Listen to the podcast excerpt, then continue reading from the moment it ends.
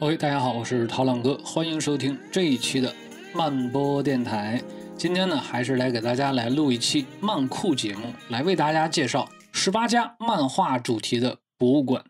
漫画呢，它作为一种历史悠久的创作媒介啊，它其实在很多国家呢都有单独的专门博物馆啊，尤其是在欧洲啊、北美啊和日本这些地方，很多城市呢都是建有漫画主题博物馆。而有一些著名的漫画家，比如说像埃尔热呀、手冢治虫啊啊等等等等，或是漫画角色，比如说丁丁、母咪等等等等，他们更是拥有自己的专属博物馆。那么今天就跟大家来盘点一下来自世界各地的漫画博物馆。等有机会大家可以出去逛一逛的时候，不妨来上一趟漫画博物馆之旅。当然了，因为容量有限。括号其实是因为强迫症，我们这次依旧是甄选了一十八家，因此呢，我们也不得不割舍了很多不错的漫画博物馆。如果说以后有机会，我们可以再做第二季。那么接下来咱们就走起。首先呢第一家啊，来自我们中国的中国动漫博物馆。我国目前啊唯一的超大型的动漫博物馆啊，其实是动画加漫画。这家博物馆呢，位于杭州市的滨江区，是国家广电总局和中国动画学会批准的国字号的动漫博物馆，于二零二一年的六月二十六日建成开放，藏有原画、台本、史料、刊物、模型周边等等等等的动漫藏品两万余件。国内著名的动画艺术家像严定宪啊、林文霄、曲建芳、蔡渊兰、周克勤。岩善春也包括有呃日本著名的漫画家，比如说我们都很熟悉的《One Piece》的作者尾田荣一郎，以及香港著名漫画家黄玉郎，以及香港漫画协会这些机构或个人，都是向中国动漫博物馆捐献了几百件的藏品。此外呢，上世纪七八十年代的国产动画片，像《大闹天宫》啊、《阿凡提》啊这些珍贵原稿，也有被收藏进这家动漫博物馆。不过呢，呃，话说回来啊，尽管说有数量丰富的漫画馆藏，但其实呢，它还是多多少少的偏动画一些。但是不管怎么讲，它是我们国家唯一一座的超大型动漫博物馆。如果有机会，一定要去看一看。OK，接下来呢，我们来到了我们的近邻日本，日本的京都国际漫画博物馆。京都国际漫画博物馆呢，是位于日本的京都府京都市中京区。它是一家以漫画为主题的博物馆，于二零零六年的十一月份开馆，是日本京华大学跟京都市联合开设的。该博物馆呢，投资十二亿日元，也就是差不多八千一百六十万港元，在旧龙池小学校舍的基础之上改造而成，分为地上三层和地下一层。连地库一共是四层，占地大约有五千零一十平方尺这么大。博物馆呢是收藏了日本国内外的漫画作品以及明治时期起的相关漫画史料，从十九世纪的日本杂志和书籍到日本国内外流行的当代作品，收藏了大量令人惊叹的各种材料啊。该博物馆约有差不多三十万幅漫画以及漫画有关的资料。包括各种调查研究，另外呢还会举办各种类型的特别展览。那么在日本的小伙伴啊，千万不要错过这家博物馆。接下来的这一家依旧来自于动漫大国日本，也就是石森万画馆。那么从这个名字啊，石森万画馆就能够看出来，它是为了纪念已故的日本漫画大师石森章太郎先生而建的。它也是日本目前来看呢最大规模的漫画博物馆，主要展出呢以假面骑士啊为主的这些相关的展品。该博物馆呢位于日本宫城县的石卷市，于二零零一年的七月二十三日正式开幕，以纪念漫画家石森章太郎。那么该博物馆坐落在面向太平洋和田带岛的海湾上，因此呢又被称为是漫画岛。博物馆是以想象中的未来车站的造型而建成的一个球体建筑。常设的展示呢，展出有石森章太郎的珍贵原画，以及呢用漫画书、动画片来介绍十卷式历史的十卷历史角，另外还有自制动画片的上映啊，可以实际体验动画片制作的漫画家入门角等等等等，是所有喜欢假面骑士的漫迷绝对不能错过的圣地。接下来的这一家呢，让我们来到韩国啊，韩国的首尔动漫中心，也叫做首尔动画中心。首尔动漫中心呢，是首尔市啊，为了综合支援韩国国内动漫产业，那么在一九九九年五月份设立的，作为首尔产业通商振兴院运营的这种类似的政府机构啊。那么作为首尔产业通商振兴院所运营的机构，为了发掘和培养动漫人才，这个首尔动漫中心每年都会举办各种各样的活动展会。动漫电影节等等等等，该中心呢由漫画之家和动漫郊游这两个部分组成的，是城市中心的一个复合文化体验空间。那么其中漫画之家是面向所有漫画爱好者开放的漫画图书馆，从唤起韩国人记忆的二十世纪九十年代的漫画，到韩国国内外目前正在流行的最新动画漫画，应有尽有。那么参观者可以阅览差不多有三万余册的各类资料。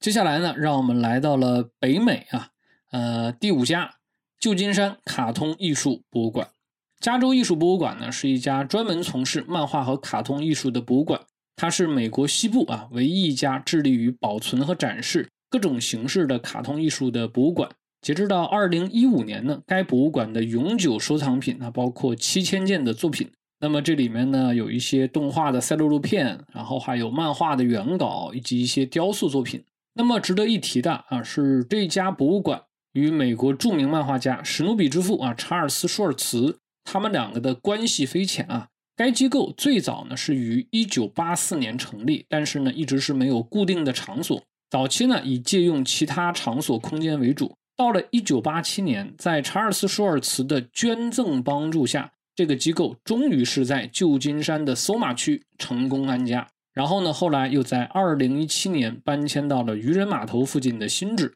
该馆还设立有 Sparky 啊火花奖，这个奖项同样是由查尔斯舒尔茨博物馆。那么这个博物馆我们在后面会介绍到啊啊，由这个博物馆来共同赞助。那么这个奖杯呢，也就顺理成章的是一尊史努比的雕像。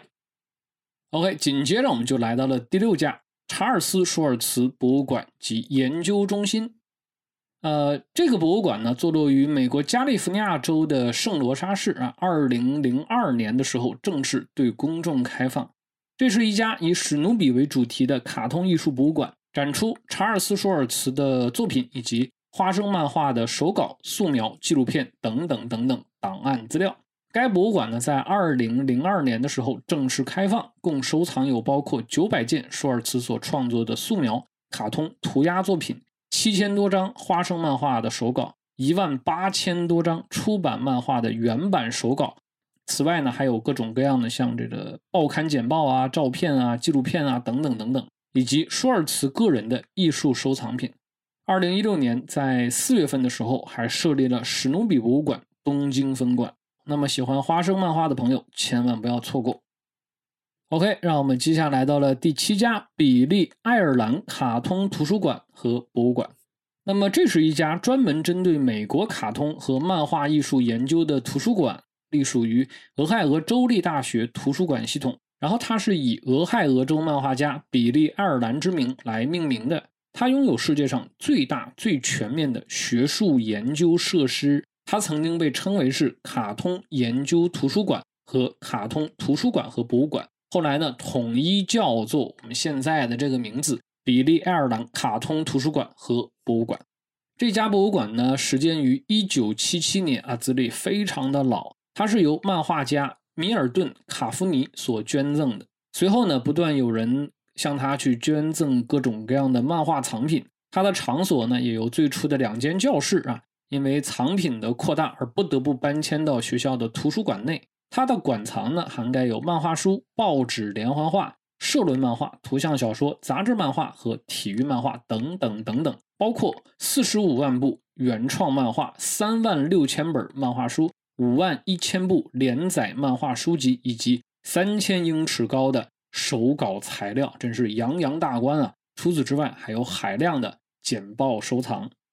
接下来，我们来到了欧洲安古兰漫画博物馆，这个大家都很熟悉了。安古兰漫画博物馆呢，位于安古兰小镇，也就是著名的安古兰国际漫画节的举办地。这里呢，是全世界漫迷心中的圣地。一九九零年的时候，安古兰漫画影像城啊，它的前身呢是位于安古兰的国家漫画中心。呃，这个影像城里的图书馆开幕啊，博物馆呢则是在一九九一年的时候正式开放。那么事实上啊，这并不是一座单纯的博物馆啊，而是聚合了多种功能于一体的漫画综合体。该建筑由一座十九世纪的酒窖改装而成，集合了博物馆、图书馆。书店、餐厅、多媒体影院等等多功能的场所于一体。那么，其中博物馆占地一千三百平米，展览作品每三个月就进行一次轮换。那么这样做的目的不是因为他们家的这个家底儿太厚，而是为了减少对藏品的损耗。因为你展出的时候会有各种各样的光照啊，以及一些人为的因素都会呃损耗到这个藏品嘛。所以说就是。啊，周期性的进行一个轮换。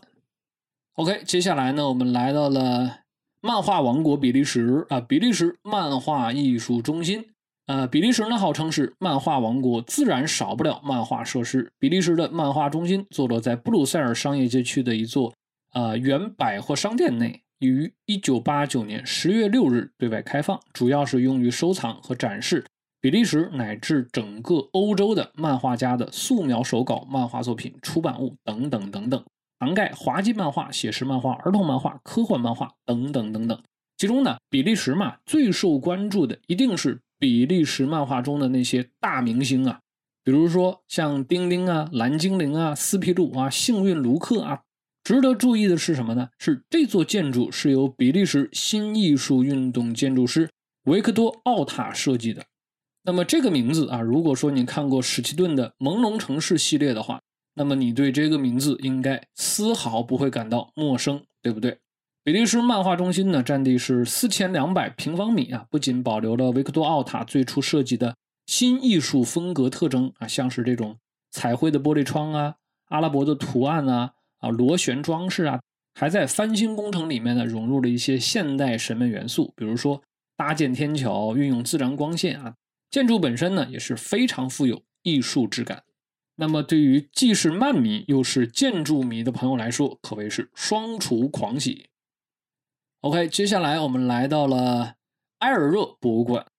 同样是位于比利时，为了纪念丁丁之父埃尔热而修建的主题博物馆啊。这个博物馆是创建于2009年，位于比利时布鲁塞尔东南三十公里。收藏了大量埃尔热的手稿照片、档案文件、电影模型、稀有物品。该博物馆呢，一共是一二三三层楼，九个展厅，然后还包括咖啡馆啊、纪念品商店以及一个小型电影院。博物馆的展出介绍呢，是采用了法语、荷兰语以及英语三种语言文字。展出的每一份文字资料和图片都采用了最保真的复制品。其中有一些漫画书的这个书面上啊，还保留了埃尔热当年本人的批注，都是十分珍贵的历史资料。这个博物馆的展览面积呢，达到了三千六百平方米，每个展区都会呈现埃尔热不同的一面啊，从不同的角度去切入。那么这也是全世界丁丁漫迷都不可错过的打卡圣地。OK，接下来呢，让我们来到了英国伦敦。英国伦敦的卡通博物馆，这是一家位于伦敦的啊，收藏英国卡通和漫画的博物馆，拥有超过五千本书和四千部漫画的图书馆。该博物馆呢，致力于保存最好的英国卡通漫画、连环画和动画，并且建立一个拥有画廊、档案和创新展览的博物馆。一九四九年，英国漫画家有一个叫做贝塔曼的人啊，呼吁说建立国家漫画博物馆。随后呢，一群漫画家就成立了一家专门的漫画艺术信托，用来推动这件事情啊，推动这个博物馆的建造，并且开始筹集资金。但是呢，这家卡通博物馆真正的开业，则是半个世纪以后的事情了。它是在二零零六年的二月二十三日才首次开放，此后呢又数次搬迁，最终在二零二一年搬到了现在的地址。除了展览展示之外，该机构呢还积极探索漫画教育，开设了一系列的课程。当然了，这些课程就不仅仅是局限在漫画创作上，而是跟美学相关的一些课程，旨在向更多的人推广漫画文化。授人以鱼不如授人以渔吧。OK，接下来呢，我们来继续来看欧洲的呃漫画博物馆。这一家是来自荷兰的荷兰动漫游戏博物馆。荷兰动漫游戏博物馆的正式名称呢，事实上是 Story World，也就是故事世界。目前呢，是一家涉及漫画、动画、游戏等多元领域的综合性的场馆，也是荷兰目前唯一一家此种类型的博物馆。这家动漫游戏博物馆，它的前身呢是2004年启幕的，呃，荷兰连环画博物馆。这是一家设立在荷兰漫画文化的发源地格罗宁根市的博物馆。对标的是我们上面提到的比利时漫画中心啊。要知道，比利时漫画跟荷兰漫画，他们两个之间的渊源是非常深的。我之前做节目的时候讲过比利时漫画小史啊，里面也说过啊，因为比利时它本身。呃，是北边讲这个荷兰语，就是弗拉芒语，南边讲法语啊，所以说它本身也是包含有荷兰漫画的成分在里面。那么荷兰一看，哎，你比利时有比利时漫画中心，那么我当然也要有我自己的漫画中心，然后就建立了这个荷兰连环画博物馆。不过呢，这个连环画博物馆并没有取得预期的效果，最终呢，在二零一九年进行了重新的定位。将所涉及的领域进行了拓展，以吸引更多的年轻人，最终就成为了我们刚才所提到的动漫游戏博物馆。OK，我们继续往下看啊，同样是荷兰这一家叫做诺德韦克漫画艺术博物馆，这同样是一家位于荷兰的国际艺术博物馆啊，专门用来收藏一些欧美漫画书以及一些报纸漫画的原创作品。啊，主要是侧重于温莎曼凯啊、艾尔热呀、安德烈弗兰坎啊、吉杰呀、佩约啊、莫里斯啊这些比较有影响力的、很老派的艺术家的作品。漫画艺术博物馆跟我们刚才所提到的这个荷兰动漫游戏博物馆事实上是有一些关联的。那么这个机构呢，最早的时候经历过一次失败的尝试，一部分藏品啊就被整合到刚才提到的荷兰动漫游戏博物馆里面。但是后来呢，这个博物馆啊又被其他爱好者重建了，重建为一个规模很小但是很精致的小型博物馆啊。每年会在夏天和冬天这两季呢举行主题展览，啊，做那种小而美的主题博物馆。OK，接下来一家第十四家啊，华沙讽刺漫画博物馆。这个博物馆呢是由。呃，一个来自波兰的讽刺画家，名叫埃里克·利平斯基所创办的，他也是波兰唯一一家以漫画为主题的博物馆，收藏超过二点五万件波兰以及海外艺术家的漫画作品。一九七八年的时候啊，在华沙文学博物馆的支持下，华沙漫画博物馆作为其分馆啊设立开放。但是呢，在建馆之初，这个馆并没有独立的场所。一直到一九八三年，才从华沙文学博物馆独立出来，结束了自己寄人篱下的生活。华沙漫画博物馆最初呢只有两千五百件藏品，后来呢是通过像购买呀、接受捐赠啊这些方式，不断的扩充它的馆藏。目前来看呢，藏品已经超过二点五万件，啊，主要呢是为这个十八世纪以来波兰及海外艺术家的一些艺术品。呃，但是呢，受限于它的展厅面积比较小啊，博物馆没有这种常设展，每年呢都会举办六到十次的主题临时展。开馆迄今为止呢，已经是举办了超过五百场临时展览，其中呢有两百场都是这种国际性的展览。同样是一家小而精的博物馆。OK，来到了第十五家英国卡通档案馆。英国卡通档案馆是英国肯特大学图书馆的一部分啊，主要是用来收藏来自英国报纸和杂志的一些社论漫画，就是讽刺漫画。创立于1973年，收藏有350位不同漫画家的13万幅原始图画。那么该档案馆的网站是可以免费访问其所有馆藏的，包括二十万张卡通图片电子资源。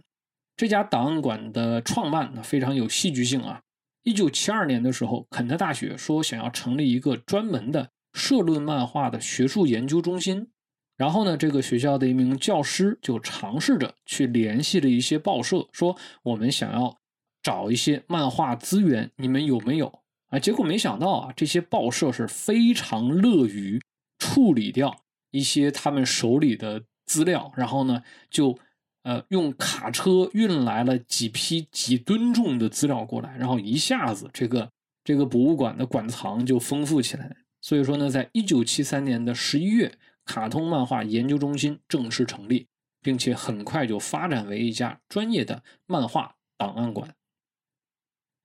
OK，我们来到了第十六家法兰克福漫画博物馆，又叫做滑稽艺术博物馆。